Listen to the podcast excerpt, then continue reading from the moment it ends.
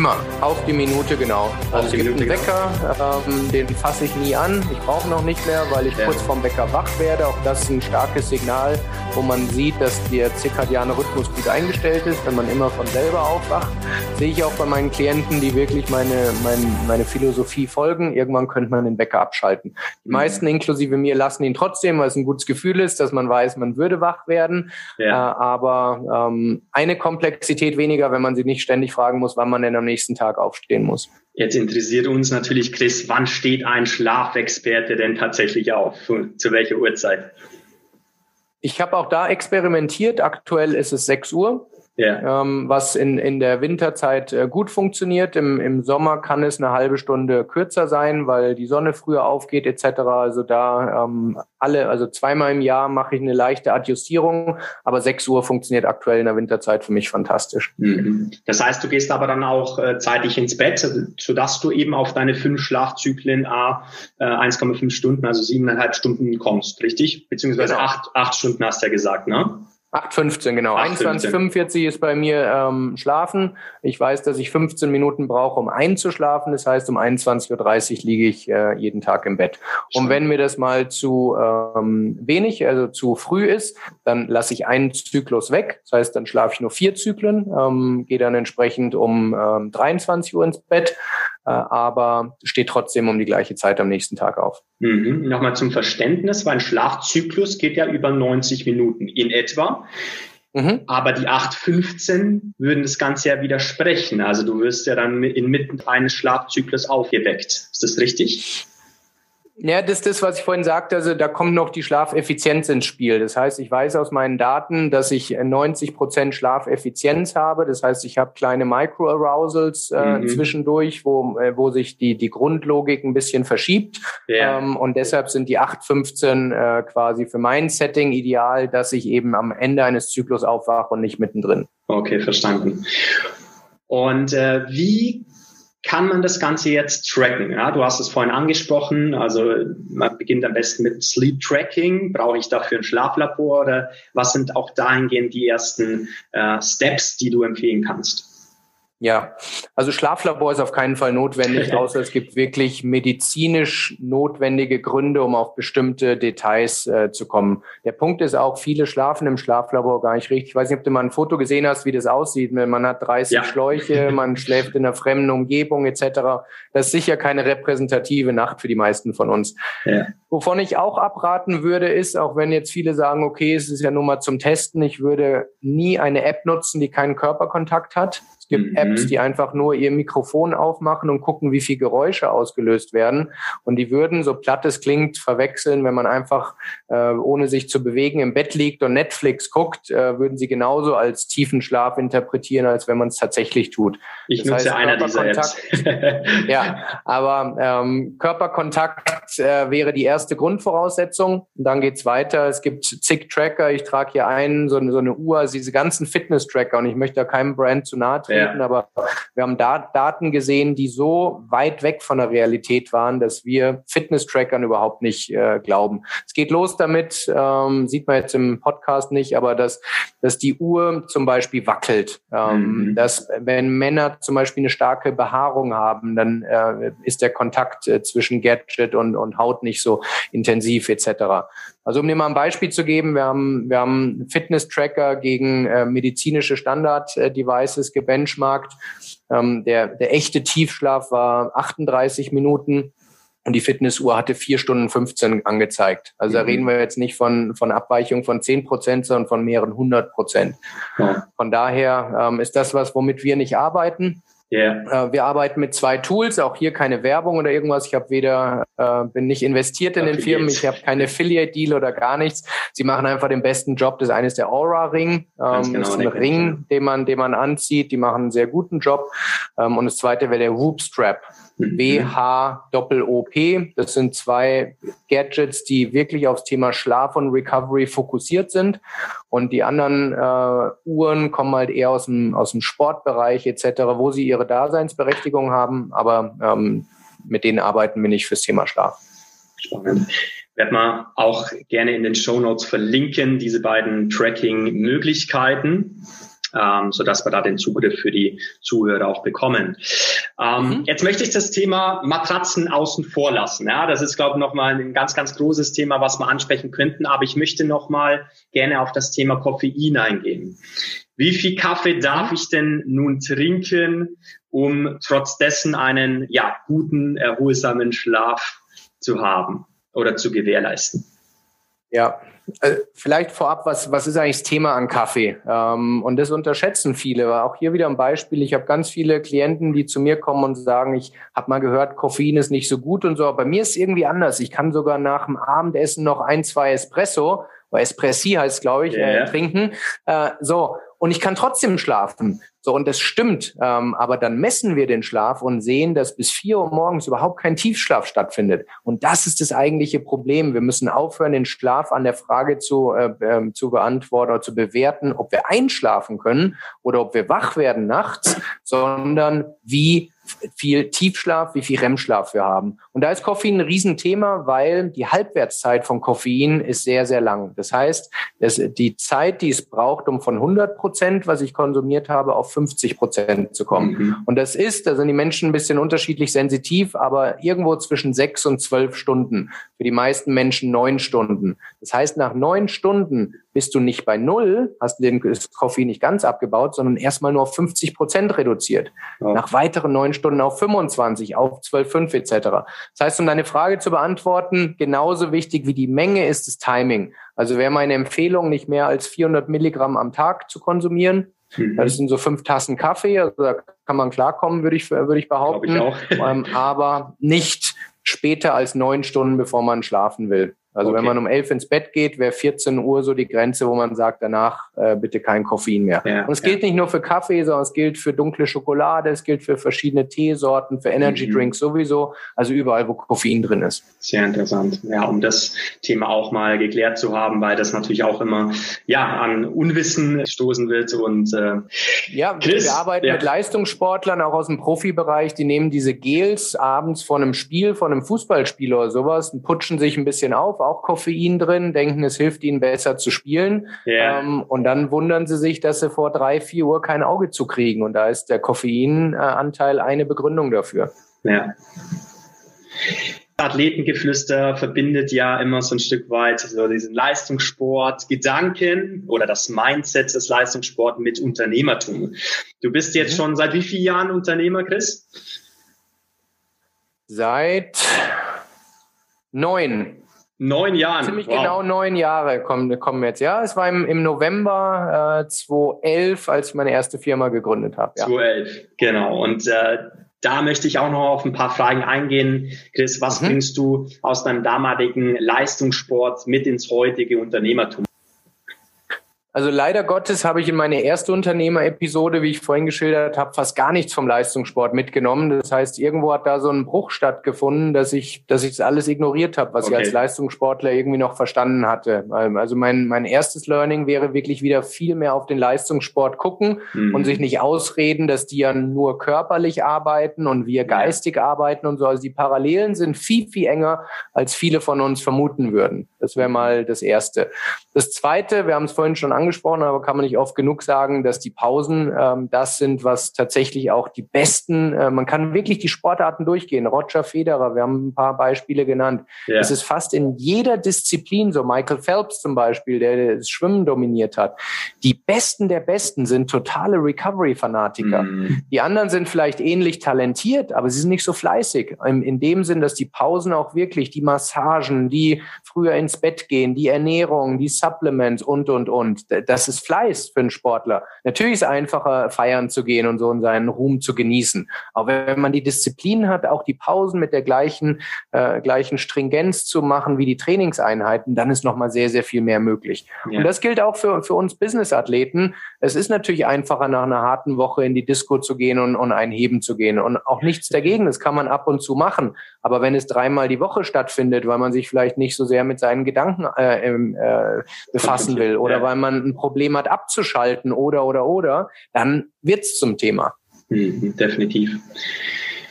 Jetzt bist du seit neun Jahren Unternehmer, sagst du. Und ähm, was würdest du sagen? Was hat dich dorthin gebracht oder zu dieser Person, Chris Sorrell, die du uns vorhin schön vorgestellt hast?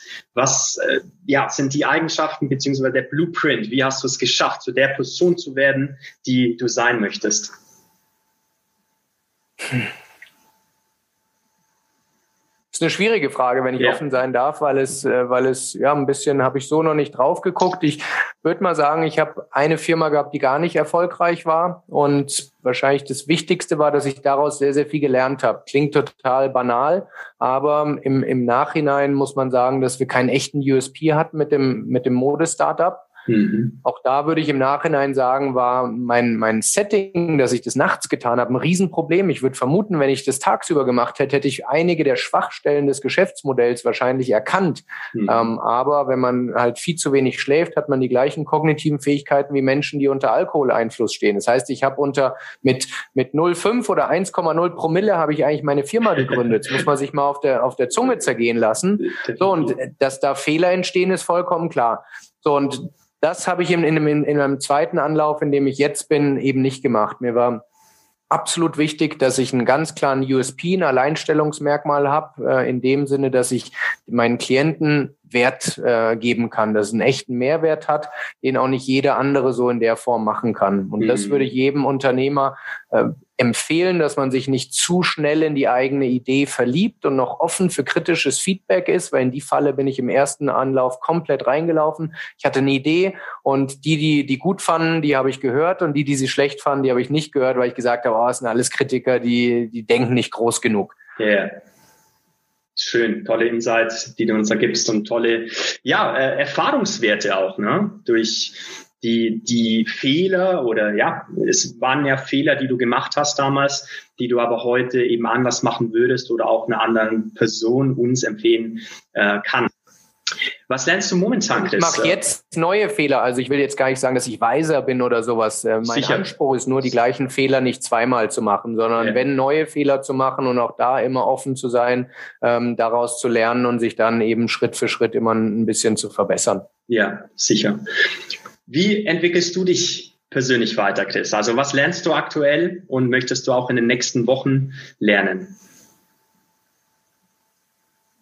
Natürlich ganz nah an meinem Jobfeld, logischerweise. Also ich bin sehr nah an den ganzen neuen wissenschaftlichen Forschungen und Studien etc. Also das ist meine primäre Lernquelle. Ich lese jetzt nicht mehr so viel Bücher in dem Bereich. Äh, also in meinem Kernsegment, da würde ich sagen, habe ich schon sehr viel äh, gelesen. Es gibt einige Dinge, die ich vielleicht zwei, dreimal lese, ja. aber sehr viel Primär-Research äh, jetzt. Das ist das eine. Das zweite ist, wir werten sehr viele Klientendaten aus, die wir haben, also was wir mit unseren, unseren Leuten lernen und probieren daraus neue Tools zu entwickeln, neue Methoden, neue, neue ähm, Tipps, die wir dann in unsere Programme entsprechend einbauen können. Mhm. Ein weiteres Lernfeld, wo ich gerade sehr leidenschaftlich bin, ist, ist TikTok.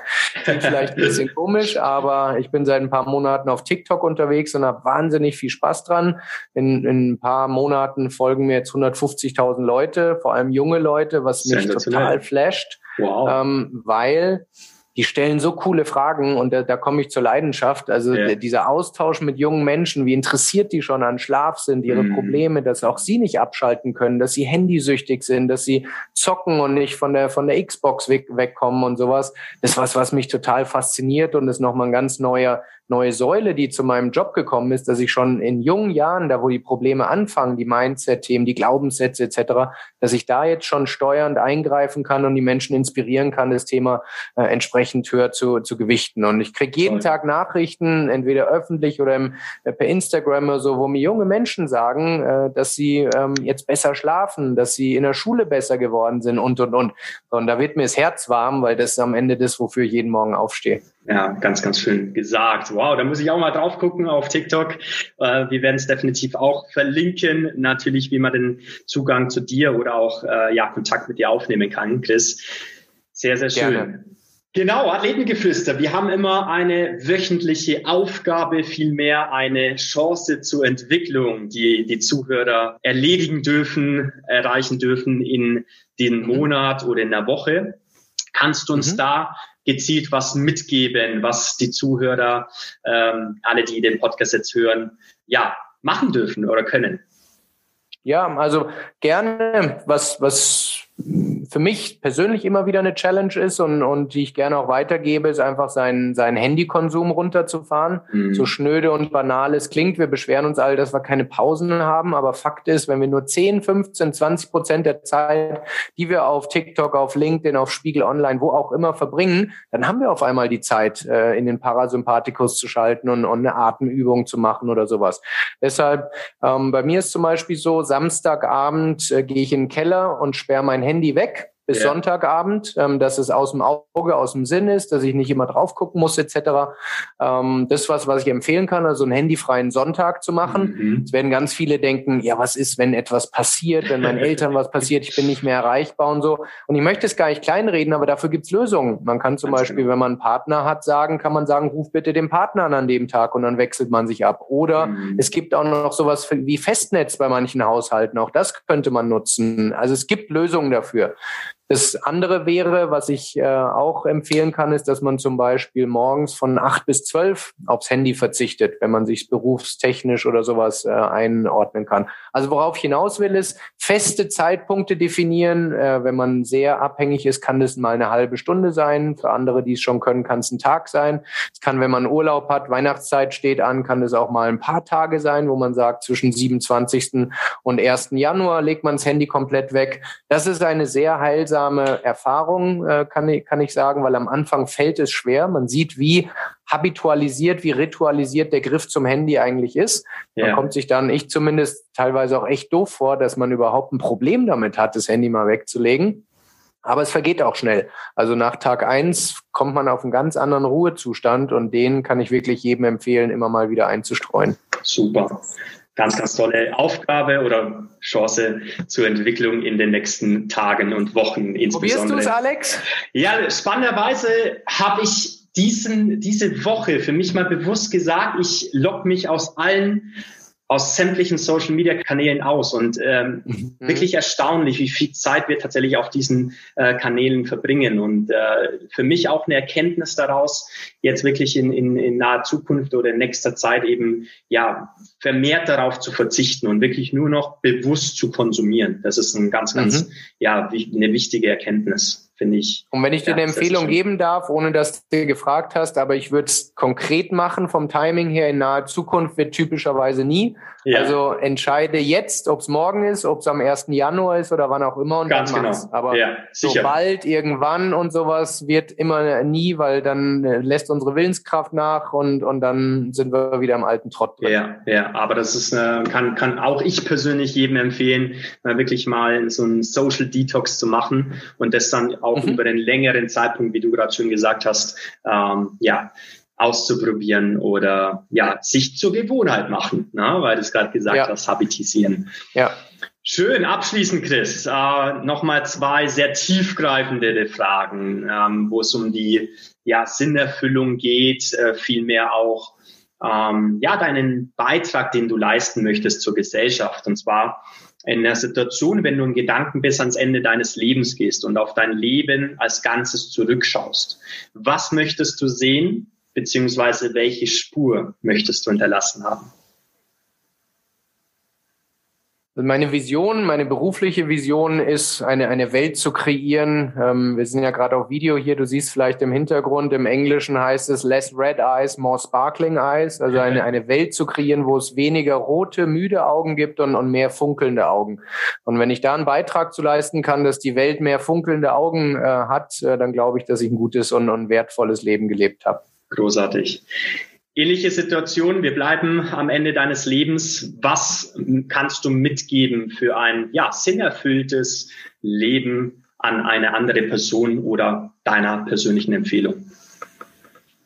Ich hoffe, dass ich noch ein bisschen lernen darf bis zu diesem Punkt, aber ähm, wenn, wenn es jetzt äh, soweit wäre, dann kann ich für mich sagen, ich hatte einen Teil meines Lebens, wo ich, wo ich Einkommen und, und äh, Status als, als Treiber gelebt habe, der mich äh, nicht glücklich gemacht hat. Heute darf ich den Fokus ganz klar darauf legen, äh, Menschen zu helfen und ihnen dabei zu helfen, ein, ein besseres Leben zu führen. Und wenn ich die beiden Dinge vergleiche, würde ich immer der, der zweiten Variante hinterher rennen und in der gut werden, weil das äh, viel nachhaltiger, zumindest für mich funktioniert. Ob das für jeden so ist, ich möchte niemandem da äh, zu sehr in sein Wertesystem reden, aber das wäre was, was ich anderen Menschen äh, weitergeben würde. Großartig.